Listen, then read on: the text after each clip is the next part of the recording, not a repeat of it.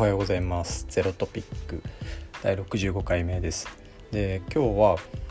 ちょっとさっき散歩してたんですけど改めて使用書って何のために必要なんだっけみたいなのをあの考えててえっ、と、まあ、それについて改めて考える使用書について話したいなと思ってます。であのまあその僕はねえー、と、まあ、キャリア的にプロダクトマネジメントをしている期間が、えー、かれこれもう5年ぐらいになるのかな、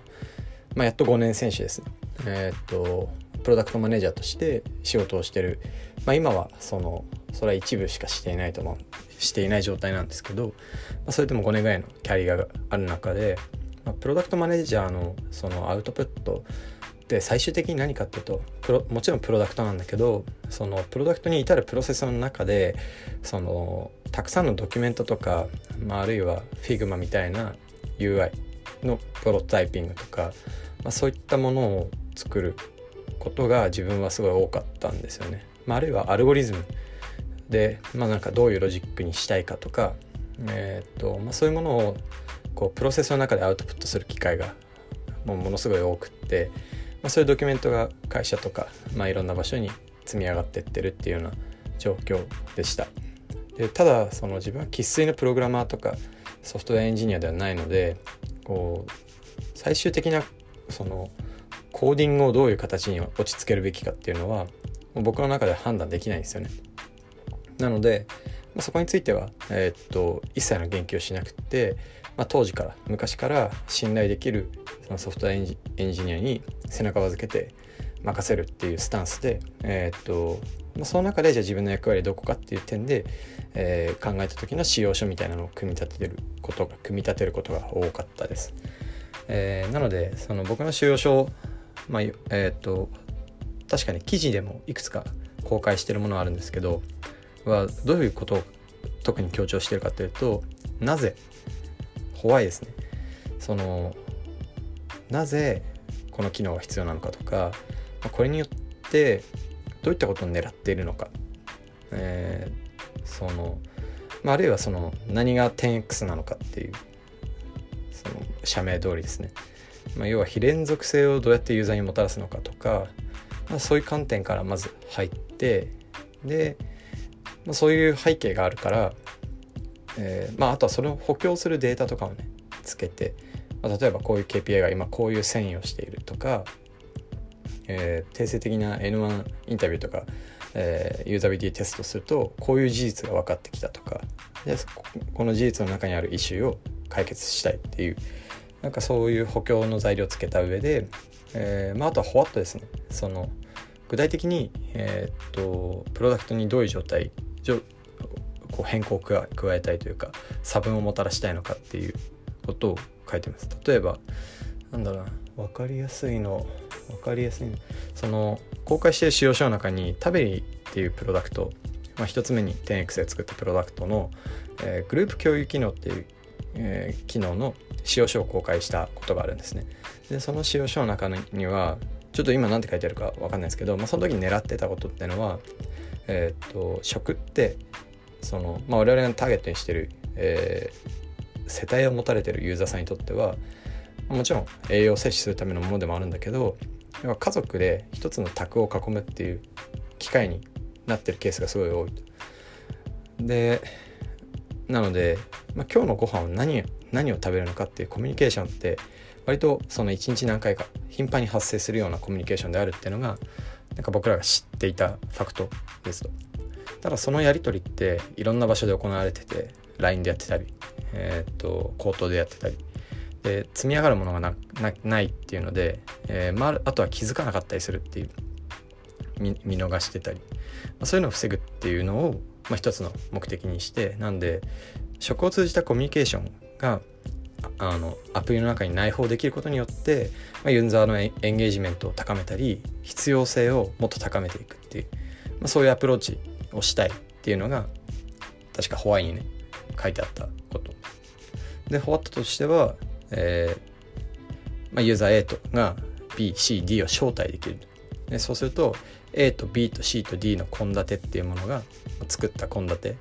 アプリの中で生成した献立が完全に共有される。でその、えー、誰か献立を作ったりしたら通知が飛ぶと。通知が飛ぶことでその相手に知らせるっていうコミュニケーションを一つ省けるっていう。あるいはえー、っと献立をシェアその自分が作ったものを LINE とかで共有できる機能もあったりして、まあ、その共有することによって共有するっていう、まあ、どうしてもね LINE でやった方が便利なケースとかあるんで、まあ、その LINE のコミュニケーションの上に、えー、っとそのタベリの中で生成されたコンテンツをスムーズに載せるっていう、まあ、そういったことをフォワットとして、えー、っと掲げてたと思うんですけどじゃあこれをどうやって実装するかとかどういうデザインすべきかっていうのはこの時点では僕はあのプロダクトマネージャーとしては一切言及しないんです。その How の領域については圧倒的に現場のプロに任せるべきっていう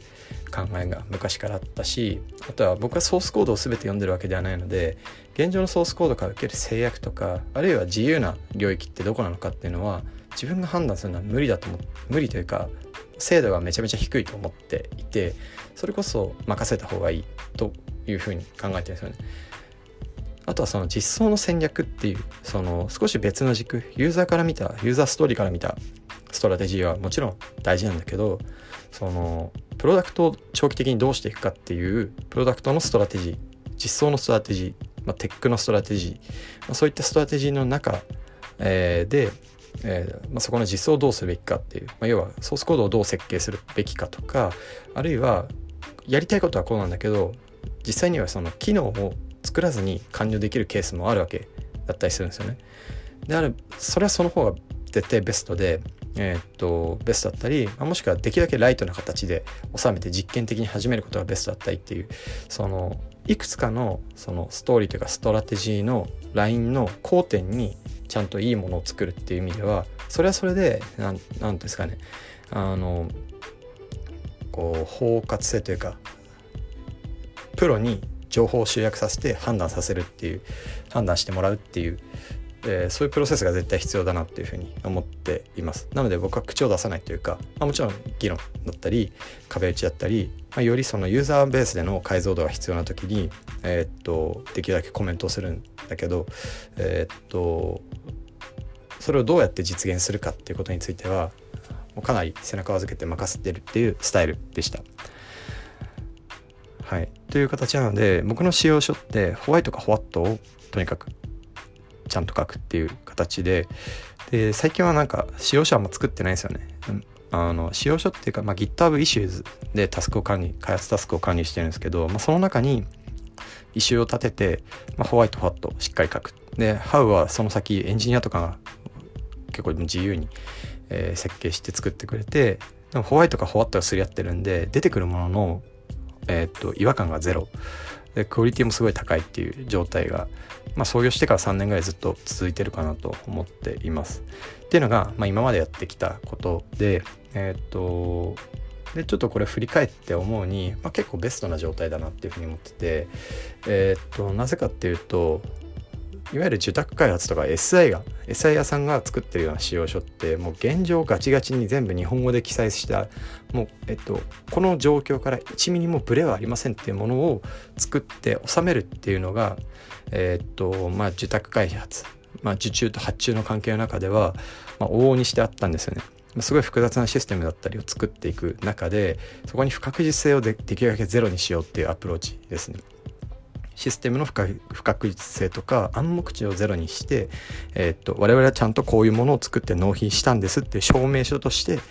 えー、まあ、あるいは合意形成のためのツールとして使用書を活用してきたっていう背景があったりするんですけどこれと僕らのアプローチはやっぱ全然違いますよね。あの僕ら逆で不確実性は絶対に残り続けるというかむしろ増え続ける。外部だったりそのユーザーが置かれてる環境とかライフステージとかいろんなものが変わっていくので不確実性が絶対にあるっていう中で、えー、っと開発のアジリティを絶対に落とさないっていうことがなんか開発のプロセスにおいてすごい重要なこと、えー、まあ、プロダクトを作っていくとか検証していくってことにおいてアジリティがすごい重要。最近だとあの GMO の CTO のえー、ワイマツさん。とかもよくアジーティって言葉使ってたりあの、レイアイクスのフッキさんかな？もう結構頻繁に使ってるイメージがあってあれグノシーの言葉かなって ちょっと思うんだけど、まあ、僕もそのアジーティはすごい要は検証して価値を探ったり確かめたりするっていう行動ができるかどうかっていうのにそのプロダクトをうまく作っていく用紙が全部詰まってるかなと思ってます。でそういったケースによってすごい大事なのって、え、っと正確なものは本当に最終正確なものは日本語で全部記述する必要ないというかソースコードに書いてあるわけなんで現状の最新の一番正しい状態っていうのはソースコードを見るべきだと思うんですね。だからそれに対してノイズになるような日本語っていうのはあまり書かない方がいい。むしろそういう使用書はない方がいいと思ってるんですよ。逆に検証していくにあたって、え、っと例えばいろんなものを変えたりスプリットテストをやったりする上であれそもそもこれって何でこれをやろうと思ったんだっけとか、え、っと絶対に変わらない思想っていうのがあるじゃないですか。それこそがホワイトホワットだと思うんですよ。ホワイトホワットまあどちらかというとホワイトですね。そのなぜ理由。これについての狙い。背景、まあ、そういったものをきちんと書くことによって例えばエンジニアとかがえーと、すごい事実的にスプリットテストまで自走して作ったみたいなで提供して検証してみたけど、まあ、検証するとデータいっぱい出てくるけどあそもそもこれ何検証したかったんだっけっていうのはソースコードには書いてないんですよ。ソースコードにはもちろん書いてなくってそれこそが、えーまあ、コードソースコードを保管するものとして使用書があってその使用書を参照するっていう行動ができるとかなり自律的にぐるぐる回せるようになっていくはずだと思うんですよね。っていう形で、えっとまあ、これ機能単位とか、えっと、試作単位で、まあ、そういうことを使用書みたいなものは作る時はソースコードを保管する。もしくは広告を回すんだったら広告を回すものを保管するっていうあの Facebook の広告の管理画面の保管としてその施策の背景を書いたものがあるっていうみたいな形でえっと本当のファクト。ソースコードこそファクトだとするとファクトを保管するものとして使用書位置づけるっていうのがあのアジリティ高いプロダクト検証の現場においては割と最適解なんじゃないかなっていうふうに思ってます。デザインもそうですね。デザインとかも要はアプリとかだったら今見えてるものプロダクションで動いてるものが最新で一番正しいもの。ではそうではなくってその次検証していく時には、まあ、Figma とか、まあ、そういうものを使ってスケッチとか何でもいいんですけどえっ、と検証するんだけど、まあ、それは何ていうか使用書っていうよりは方向性の検討のためのツールではあって最終の正しいものはその常に本番環境にある。もしくは検証環境にあるっていう。それを見るっていう。のがあのコミュニケーション上見るものは分散しないしいいんじゃないかなっていうふうに思ってます。はい。まあ、見るものが分散しないっていうのもすごい重要な価値かなと思っててこういろんな情報がいろんな場所にあるとで少しずつ違ってたりすると受け取り方が変わったり情報の摂取コストが上がったりコミュニケーションコストが上がったりする。確認しなきゃいけないみたいな。なんかそれを避けるっていう意味ではなんか僕はその開発のタスクを管理する GitHub イシューズの中にその一番重要なホワイトカワットがあって開発チームもそのプロダクトチームも、まあ、プロちょっとチームの分け方は微妙でした。誰でもうちは GitHub のアカウント入社時に必ず作ってそこでコミュニケーションするっていう形にしてるので、えー、っとまあ、そこに全てのホワイホワットあってプルリクソースコードの変更差分が紐付け紐付けられててでプルリクの中に例えば UI のへこんだりとかもちゃんとスクリーンショットで貼ってあってみたいな状態になってるとすごい振り返りもしやすいし、えっと背景その後ろ側の理解も、えー、促進しやすいのかなっていうふうに思っていて思っています。でこれがまさになんでファクトを保管するツールとして使用書の立ち位置は、えー、っと位置づけた方が、まあ、我々みたいな思想であるいは我々みたいに不確実性とかアジリティとかそういう部分で戦おうとしている開発チームには良いのではないかなと思っています。でもちろん僕らもそのクライアントとしてセブンアイさん向けにプロダクトを提供するっていう時にはやっぱりなんかその内部の倫理を通す上で一定そのプロダクトのことが分かる使用書を出してくれとでそれがないと上層部が判断できないんだっていう話はまあすごいたくさんあったんですよね。なのでその都度僕がたくさん作るんですけど資料も作るんですけど、まあ、資料の最後の方にただこれってプロダクトの断続的な改善によって大きく変わりうるものなので約束するものではなくて現時点での状態を表したものに過ぎませんっていうディスクレーマーをつけて渡すんですよね。ま、そういった形でコミュニケーション上の齟齬回避するっていう形でまあ泣く泣くたまに使用書作ったりもしてます。はい。そうですね。なんでなんだろう。まああまりリッチに Y から How まで全部書くみたいな使用書を最近作ってない。代わりにそのファクトまあそのファクトに手を入れる人たちがえっ、ー、と正しくそれを扱えるようにする補完的なツールとして使用書を位置づけてるよっていうそんなお話でした。あのプロダクトマネジメントをやるだけではなくて例えばカスタマーサポートでこうお客様からお問い合わせが上がってきてこの問題解決しなきゃいけないっていう時にも基本的には同じような書き方をするのがいいかなと思ってます。そのなぜそのお客様の困った事象は起きているのかとかを、